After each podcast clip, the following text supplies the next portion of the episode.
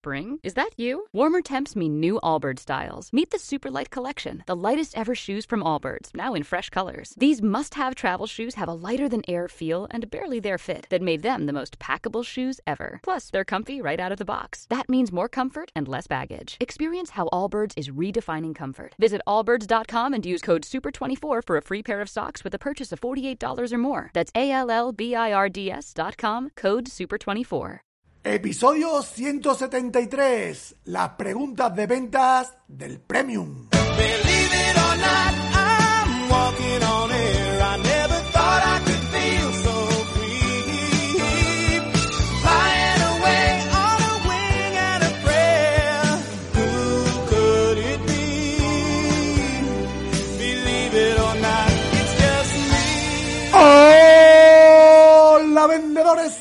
Del universo, te saluda Ricardo Ramos, autor del libro Gran Vendedor y formador de venta en el sector de la distribución y conductor sin carnet, sin coche, sin nada de nada de este podcast Ventas Éxito, un podcast, un programa que está íntegramente diseñado para ti, vendedor, solo para ti, para que aumentes tus ventas, alcances el éxito y sobre todo, sobre todo, sobre todo, te transformes, te desarrolles y te conviertas en un gran vendedor. Décima entrega ya de la serie de preguntas que han surgido en la Masterclass del Premium de Ventas Éxito sobre centrarte en el cliente, creencia del dinero y cómo enfocarse cuando todo es importante y urgente. Pero antes de recordarte que en ventasexito.com tiene formación para vendedores, donde vas a encontrar masterclass con expertos en venta, audiocursos con lecciones semanales, la comunidad del club de lectura para leerte un libro de venta al mes, podcast premium, clases en vivo y los grupos de apoyo. Esta semana la tenemos cargadita, cargadita. El martes a las 7 tenemos en directo a Pedro Valladolid con la masterclass Cuatro palancas para vender mucho más. Si te gustó su libro, no te puedes perder esta masterclass. El miércoles a las 7 tenemos los grupos de apoyo con la comunidad donde vamos a hablar el- del tema planificación y organización de nuestro día a día. Aquí hablaremos cada uno sobre las buenas prácticas y los problemas que tenemos a la hora de planificarnos y organizarnos. Y, luego la comunidad pues, nos dará apoyo y feedback, ¿vale? Luego esta semana empezamos un nuevo audiocurso sobre PNL y venta, donde vamos a aprender los principales puntos de la programación neurolingüística que se pueden aplicar en venta. En esta primera lección que vamos a desbloquear este jueves, vamos a ver qué es el rapport y cómo nos puede ayudar a vender. En el club de lecturas seguimos leyéndonos el libro de Pedro Hispan, Vende como vives. Por nada, no te lo pienses más y únete a la comunidad de vendedores de élite donde aprendes de venta con la formación que nunca tuvieron. Todo en el premium de ventasexito.com. Y ahora sí, vamos ya con las preguntitas que han salido en la masterclass de ventasexito.com.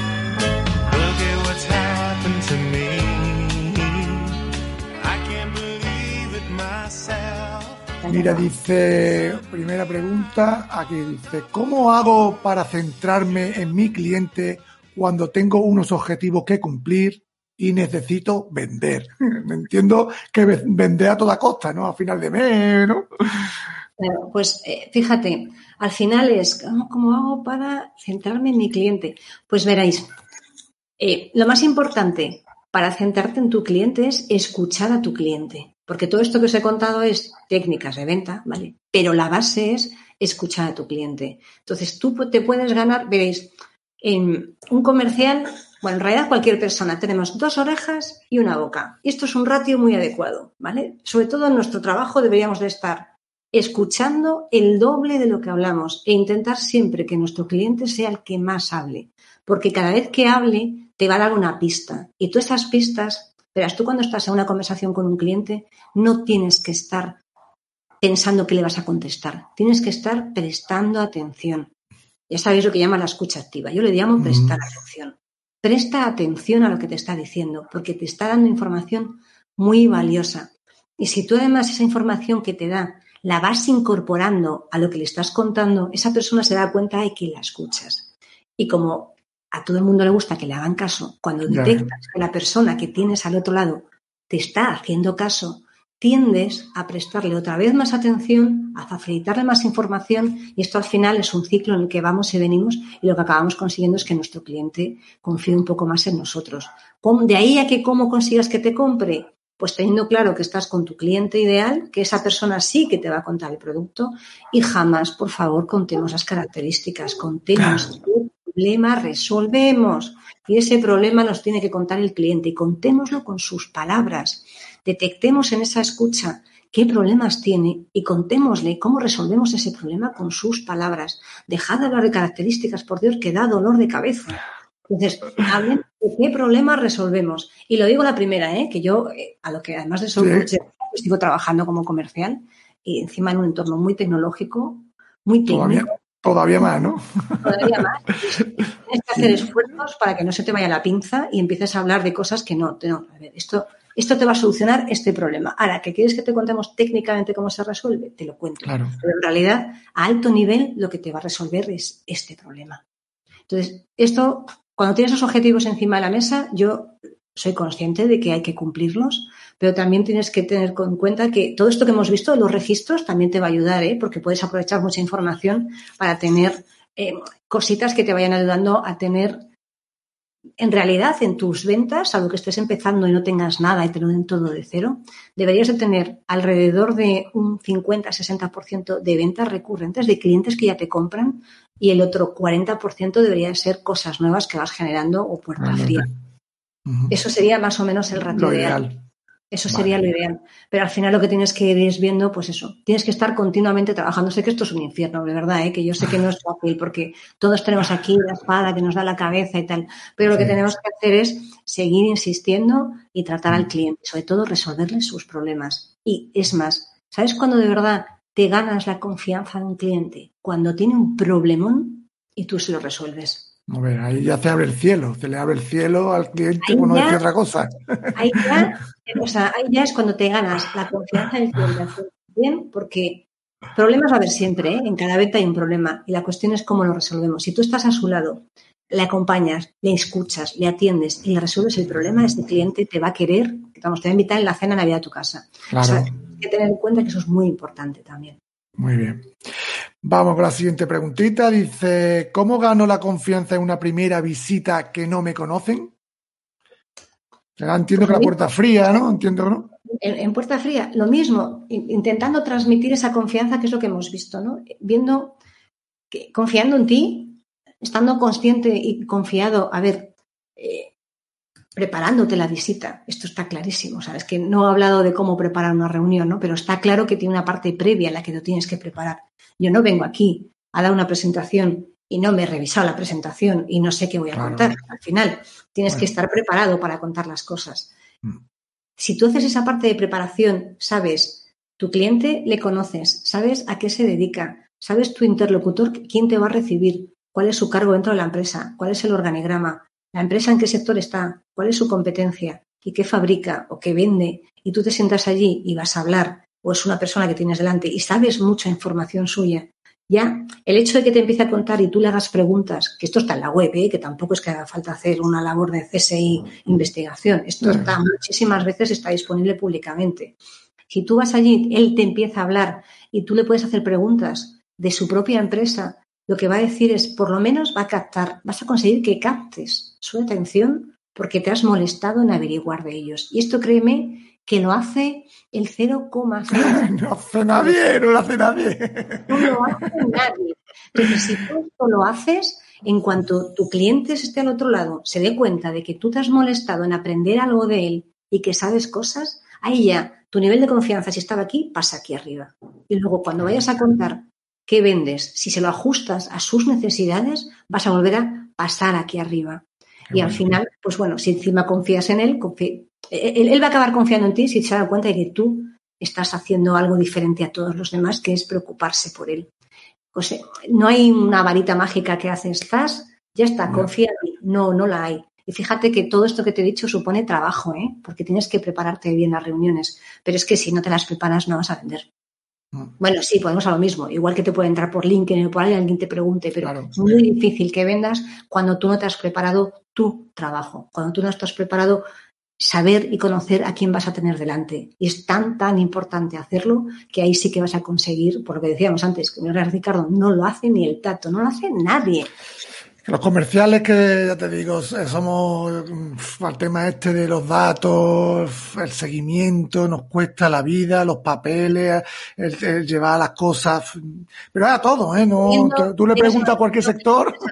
Y llegas a las 8 menos dos minutos o a las 8 y dos minutos entras por la puerta sin la respiración. No, tienes que ir, por favor, lleguemos a tiempo a las reuniones, llega calmado, entra relajado, si puedes esperar 10 minutos fuera, vas viendo cómo la gente se va moviendo, vas viendo qué cosas hay, te vas quedando con las conversaciones y es muy importante que te dé tiempo hasta ojear la revista que tienen en recepción para que te dé una idea de lo que hacen y, y te va dando mucho contexto para que Sí, cuando te sí. sientes a hablar tengas contexto para hablar de la empresa. No podemos aparecer allí y que te digan, ah, pues nosotros dedicamos a hacer mesas de madera. Ah, pero no hacéis colchones. No, no puedes hacer eso, porque al final Una ya mala impresión, ¿no? que te, has caído, te has caído con todo el equipo. Tienes que saber a dónde vas, qué hacen, quién no hacen, conocer quién es su principal competidor. Es que pensamos que esa, esa labor, mm, como no cuantifica, pues parece una pérdida de tiempo, ¿no? Muchas veces. No, pero es que eso es lo que te es- va a dar claro. generar confianza, es lo que te va a dar credibilidad, es lo que Claro. te va a dar solvencia como profesional y al final eso es trabajo en el, pero que te garantiza en el medio y largo plazo que vas a tener pues más probabilidades de vender. Pero claro, Claro. todo el mundo nos hemos vuelto muy cortoplacistas, pero Sí. el cortoplacismo es- tiene los días contados, porque si no al final, cuando se acaba el corto plazo, ¿qué llega? No hay nada más. Ya está. Muy bien, mire, la última, si no hay más, dice Yolanda Sayago, dice, hola, me gustaría preguntar a Marta consejos, recomendaciones para presentar una oferta de un producto, en mi caso, en el sector de seguros y pólizas, sin dar demasiados detalles, breve, concreta y concisa. Yolanda, esta pregunta. Esto Tiene tarea, tiene tarea. Esto, esto, mira, esto lo mejor que contrata una mentoría con Marta y te la, y te hace un plan y ya está, porque no vea, madre mía. Claro, es que, a ver, yo sin saber ni qué seguro es, ni a quién va dirigido, cómo presentar una propuesta. A ver, en un documento de venta tienes que presentar, lo voy a hacer de manera genérica porque al no conocer el producto Claro. no te puedo decir nada más, ¿vale? Eh, yo estoy de acuerdo, lo que tenemos que hacer es que los documentos de venta que hagamos, sean propuestas, sean ofertas, sean tocho documentos, ¿vale? Tiene que haber de alguna manera un orden claro. La primera es que tú identifiques a tu cliente, que te identifiques a ti, que tengas claro en tres líneas que estás vendiendo, sobre todo qué estás vendiendo con cuáles son los principales beneficios que va a recibir la persona que compre tu producto, en este caso el seguro. ¿Qué beneficios tiene que compre el seguro? Si no quieres dar detalles que te diferencien de la competencia, lamento comunicarte que al final estás muerto, porque si no hay nada que te diferencie, se lo van a comprar al que le dé un valor o perciba valor may- ma- mayor valor. Tienes que contar qué va a ganar en cuatro líneas. Bueno, si te dejo que pongas cuatro o cinco, ¿vale? En cinco líneas, ¿qué es lo que va a salir ganando? ¿Por qué te tiene que comprar a ti? Y no con una ristra de 300 referencias, sino ¿por qué te va a comprar a ti en relación a la competencia? Y no tienes que mencionarla, solamente tienes que poner en valor lo que tú vendes. Y después pones el precio y después, si quieres, vuelves a repetir en una pequeña frase lo más principal, lo mejor de tu solución. Pero todo esto sin conocer de verdad qué vendes. Esto es- es muy Madre mía, madre mía, madre mía. Al Digamos que un final, documento de oferta, una página, debería de ser así. Debería dar, de ra- ser. dar razones, ¿no? Darle razones al cliente, ¿no? De la te, facilitarle. Mira, que te tiene que comprar, ¿no? los clientes adoran a los comerciales que les facilitan la vida. Si tú en la propuesta que le presentas le facilitas la vida para que tome la decisión, te va a comprar a ti. Porque si tú en un vistazo, en vez de tener, y en el caso de los seguros son 400 páginas de cláusulas de condiciones particulares de un seguro, tienes las 10 líneas, no lo sé, en lo que puedas resumirlo, en el que estás contando de verdad el valor que le propones, de manera que a un simple vistazo tenga claro qué gana, le estás ayudando a tomar la decisión.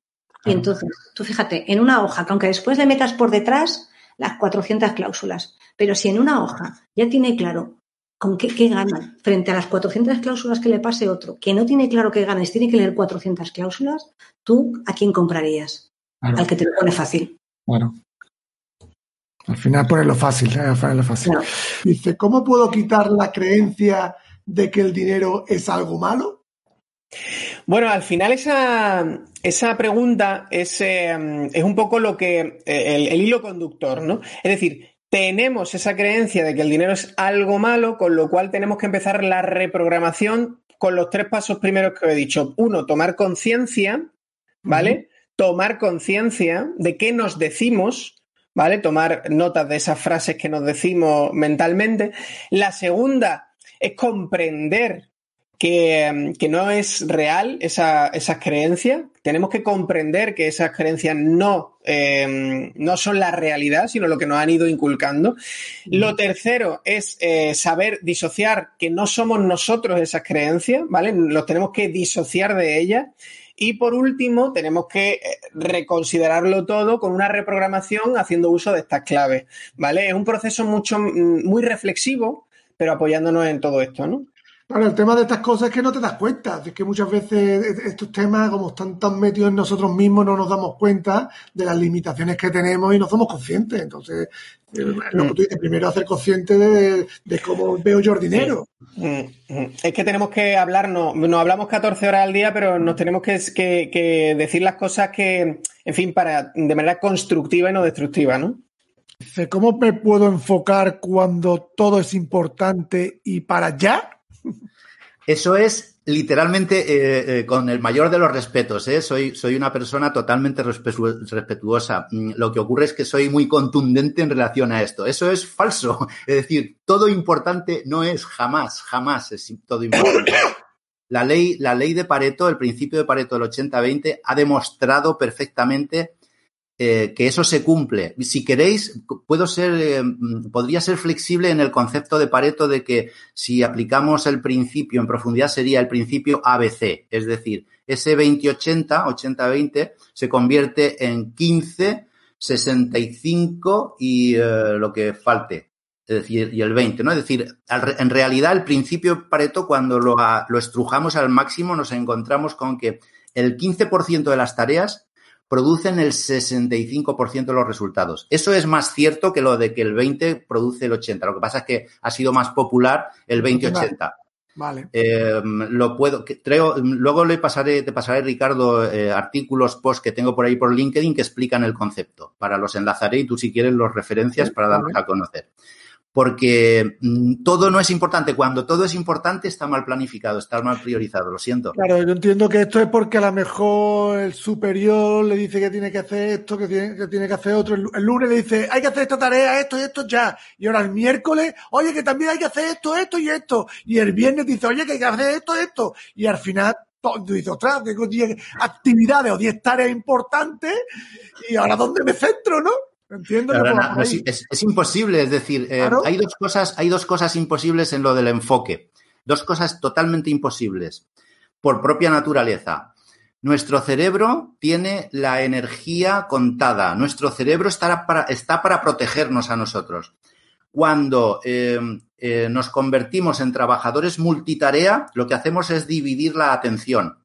Y cuando eh, eh, nos pasamos de concentración, es decir, cuando nos pasamos más allá de 45 o 50 minutos de concentración, nuestro cerebro pierde energía y ya se desconcentra. Por lo tanto, todo importante no puede ser porque las tareas importantes requieren tiempo y máximo te va a permitir tu cerebro, si eres muy bueno, luego os pasaré datos, información que realmente nos deja los pelos de punta eh, de cómo nos concentramos y cuándo nos distraemos y por qué, etcétera. Pero nuestro cerebro, más allá de 40, 45 minutos, eh, el que esté muy bien con, conservado, que haga deporte, alimentado, etcétera, entonces tendrá un cerebro brillante y podrá concentrarse 50 minutos. A 60 creo que, el, que, que no va a llegar nadie.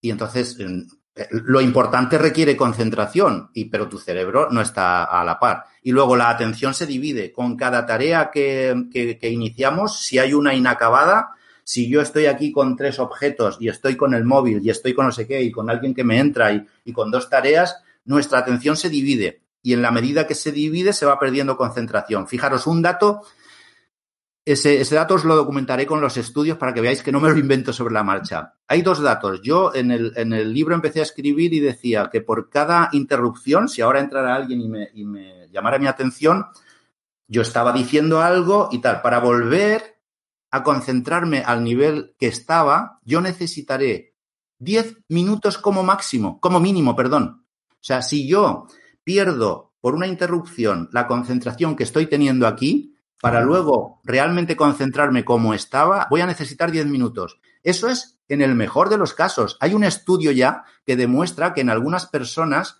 cuando se interrumpe una tarea, porque está entre dos tareas, pues cuando va cambiando entre tareas necesita 20 minutos, 20 minutos de media para volver a recuperar el mismo nivel de enfoque.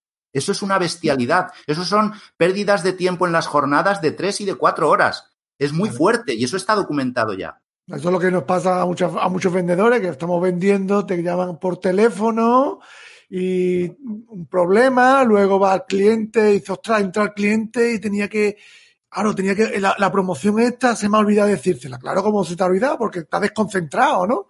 O, no sé, o está parado, ¿no? Y al final te desconcentra y, y, y, y has has echado toda la, toda la tordía y tú dices, hostia, si es que lo, lo que tenía que decir no lo he dicho porque está desconcentrado, ¿no? Claro. Y, ojo, el, el- el primer, eh, la primera fuente de- de distracciones son nuestro- nuestros pensamientos, nuestras preocupaciones. Si no hemos planificado bien, ¿qué ocurre? Que al no tener bien planificado, si hay cosas sueltas, se, si estuviera todo planificado y yo, tu- y yo tuviese la lista de tareas priorizada, el cerebro ya me deja en paz. Pero si no, van rondando por ahí nuestro, nuestra fuente primera de distracciones es nuestro cerebro. Luego los móviles, luego el no sé qué, luego los compañeros, luego el, El. Hay que, hay, con lo del email, bueno, hay para, hay para escribir siete libros con lo del email.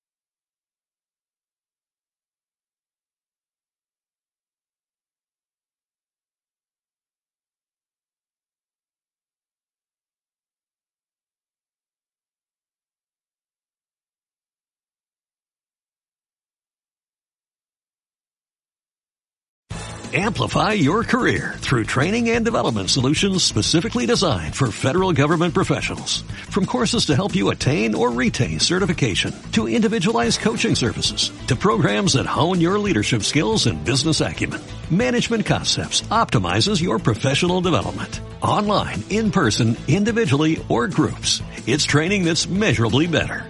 Learn more at managementconcepts.com. That's managementconcepts.com.